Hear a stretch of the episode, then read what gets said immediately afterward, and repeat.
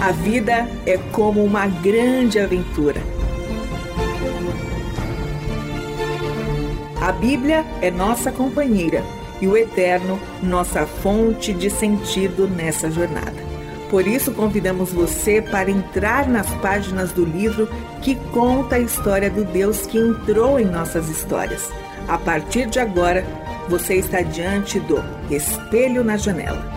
A narrativa a seguir é baseada em personagens e histórias bíblicas, acrescidas de elementos ficcionais.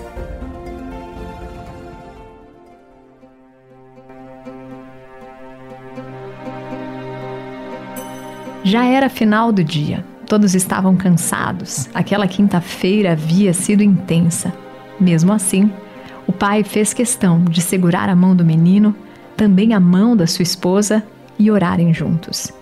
Na oração, antes do jantar começar, ele agradeceu ao Criador por ter soprado neles o fôlego de vida, por decidir criar algo ao invés do nada por ter revelado sua bondade e expressado seu amor também na criação.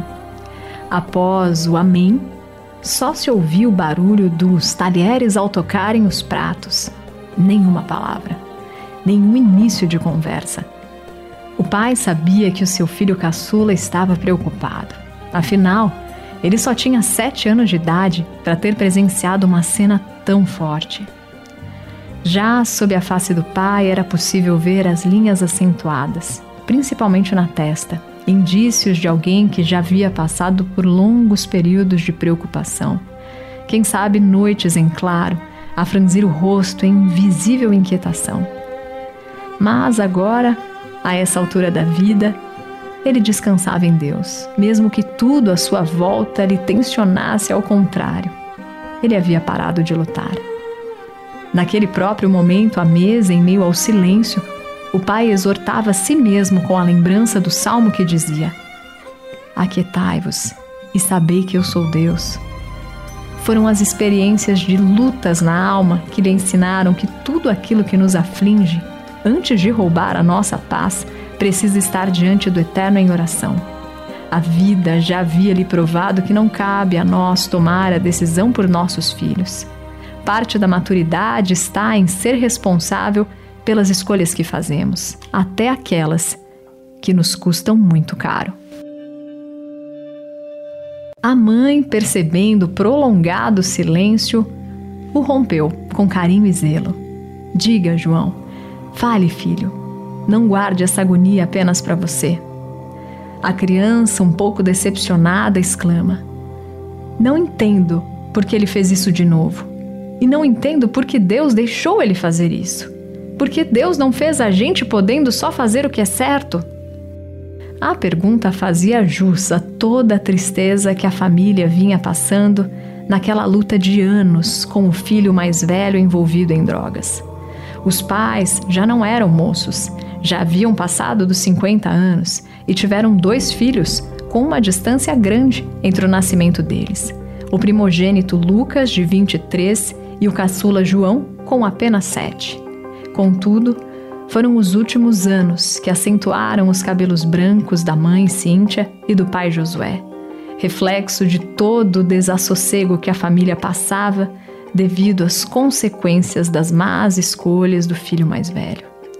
Enquanto os pais fitavam os olhos de João, a criança repetia a pergunta: Por que Deus deixa a gente escolher errado? Ele não sabe que é arriscado? Por que ele fez a gente e não impediu que a gente escolhesse o mal? Aquela frase expressava o medo que o menino tinha de perder o seu irmão para o vício. Por vezes, ele encostou os ouvidos na porta do quarto dos pais e ouviu à noite as conversas que tinham. Não foi uma vez que ele ouviu os pais chorarem, expressando pavor de um dia poderem perder o seu filho para as drogas. Mas antes que o desespero dominasse, o pai se pronunciou na mesa. João, filho, o pai também está preocupado. Mas preciso te contar um segredo que eu aprendi quando vocês nasceram. O papai não consegue proteger vocês o tempo todo. Quando eu peguei vocês no colo, eu me senti a pessoa mais feliz do mundo, mas ao mesmo tempo a mais impotente. Pois, por mais que eu quisesse, eu não conseguiria proteger vocês durante as 24 horas do dia. Eu preciso confiar que o Deus que os fez de forma milagrosa os ama mais do que o papai pode amar e zela por vocês de dia e de noite. Não dormitará aquele que te guarda.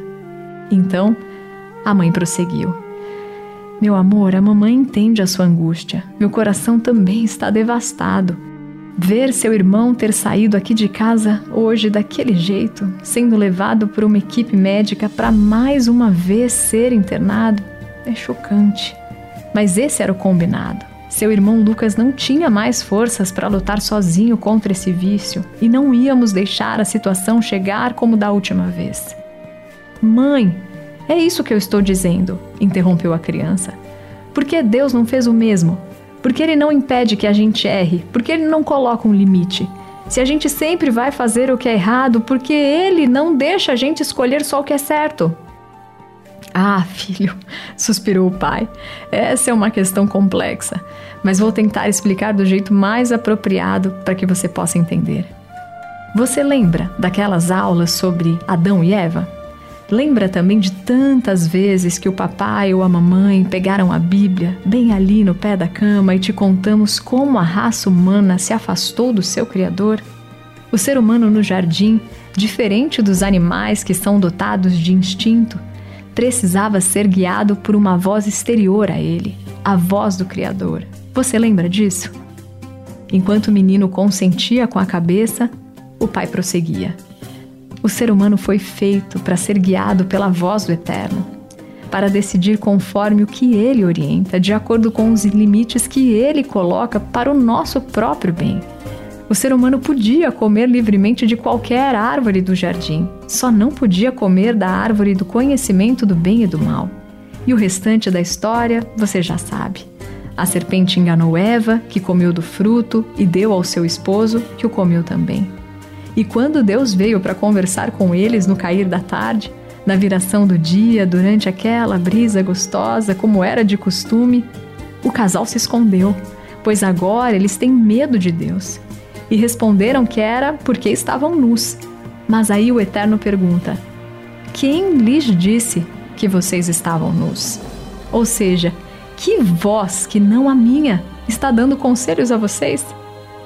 Aí, meu filho, o ser humano passa a viver sob uma tensão que ele não sabe lidar. Ele passa a viver conhecendo o bem e o mal. O que em Deus está em harmonia, pois Ele é soberano e bom, em nós se torna um conflito interno. Quando o ser humano passa a ser conhecedor da realidade dentro desses parâmetros, as duas forças passam a se expressar nele em direções contrárias. Somos movidos por forças que, separadas uma da outra, se movem descontroladamente e instauram uma situação de conflito, da qual ficamos reféns. Toda a sequência da narrativa bíblica vai revelar as consequências dessa tensão. Eu já te contei que as sequelas desastrosas da desobediência humana geraram uma ruptura nessa relação de harmonia e paz que o ser humano tinha com o seu Criador. E esse estranhamento também se mostra na relação do homem consigo mesmo, também com os outros seres humanos e com o meio à sua volta, com a natureza. O que era para estar em harmonia passa a estar sob tensão. Espelho na janela. Histórias de vida são como espelhos para nós. Nós fazemos escolhas mas não temos nem estrutura para lidar com as consequências das más escolhas que fazemos. Até quando passamos dos limites estabelecidos por Deus, voltamos quebrados, carentes do cuidado do Eterno.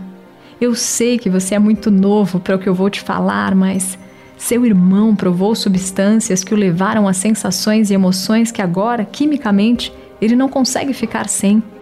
O corpo ficou desequilibrado ele precisa de suporte médico, por isso que ele foi internado. E precisa muito das nossas orações e acolhimento, mesmo depois, quando estiver limpo dessas substâncias e voltar para casa. O seu amor, meu filho, vai ser muito valioso para o seu irmão.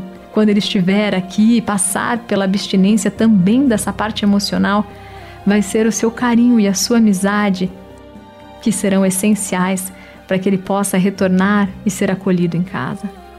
Devemos aprender com o exemplo do seu irmão. Nunca esquecer que as orientações do Eterno, os limites que ele aponta, são sempre para nos preservar de nós mesmos. Mas, pai, retrucou a criança, não seria mais fácil Deus impedir o casal de errar? Com certeza seria mais fácil, prosseguiu o pai, mas não seria o melhor. O Eterno nos fez para o relacionamento e para o relacionamento com Ele. Se Ele não nos desse a possibilidade de escolha, Ele teria criado seres autômatos que são obrigados a amá-lo. Outro segredo que o papai vai te contar é que quando você e o seu irmão nasceram, como eu já disse, eu me senti o homem mais feliz do mundo mas ao mesmo tempo me senti o ser mais vulnerável do universo, pois além de não poder assegurar plenamente a proteção de vocês, amar me deixou vulnerável. Eu sabia que a qualquer momento vocês poderiam me machucar, e mesmo assim, eu nunca deixaria de amá-los. E antes que você me pergunte, então por que eu os tive? Pois se o papai não quisesse se machucar, deveria ter comprado um brinquedo, previsível e controlável, e não ter alguém além de si mesmo para amar. Logo, a mãe completou: Sabe o que deve ser mais lindo para Deus? Criar pessoas livres, que, mesmo podendo escolher não escutá-lo, abandoná-lo e seguir sozinhos, preferem confiar que só Ele tem a voz capaz de nos conduzir por verdes pastos, junto às águas tranquilas, pelas veredas da justiça, por amor do seu nome. E o Pai completou: Mesmo que o ser humano no jardim tenha escolhido ouvir outra voz, que não a de Deus, ele nunca deixou de falar conosco. E com sua voz orienta os nossos passos, a fim de aliviar a tensão que vivemos. Ele nos deu a sua lei para nos orientar, usou os profetas para nos alertar e, por fim, mandou seu filho para que pudéssemos novamente ter um relacionamento de paz com o Criador. E nos deixou o seu Espírito Santo para que nossa condição de tensão não fosse o nosso fim. Agora temos um ajudador dentro de nós, um conselheiro que nos coloca atentos à doce voz do Eterno. A comida sobre a mesa já havia esfriado, mas isso já não importava mais.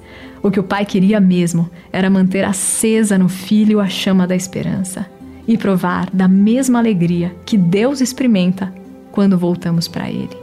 Um pai que acolhe o seu filho em casa é tão feliz, pois pode dizer o mesmo que Deus diz a nós: Este é o meu filho, que estava morto e voltou a viver, estava perdido e foi encontrado. Vamos, vamos fazer uma festa e vamos comemorar. Este foi o Espelho na Janela, escrito por Israel Mazacurati, Renata Borjato e André Daniel Heinck. Realização Transmundial.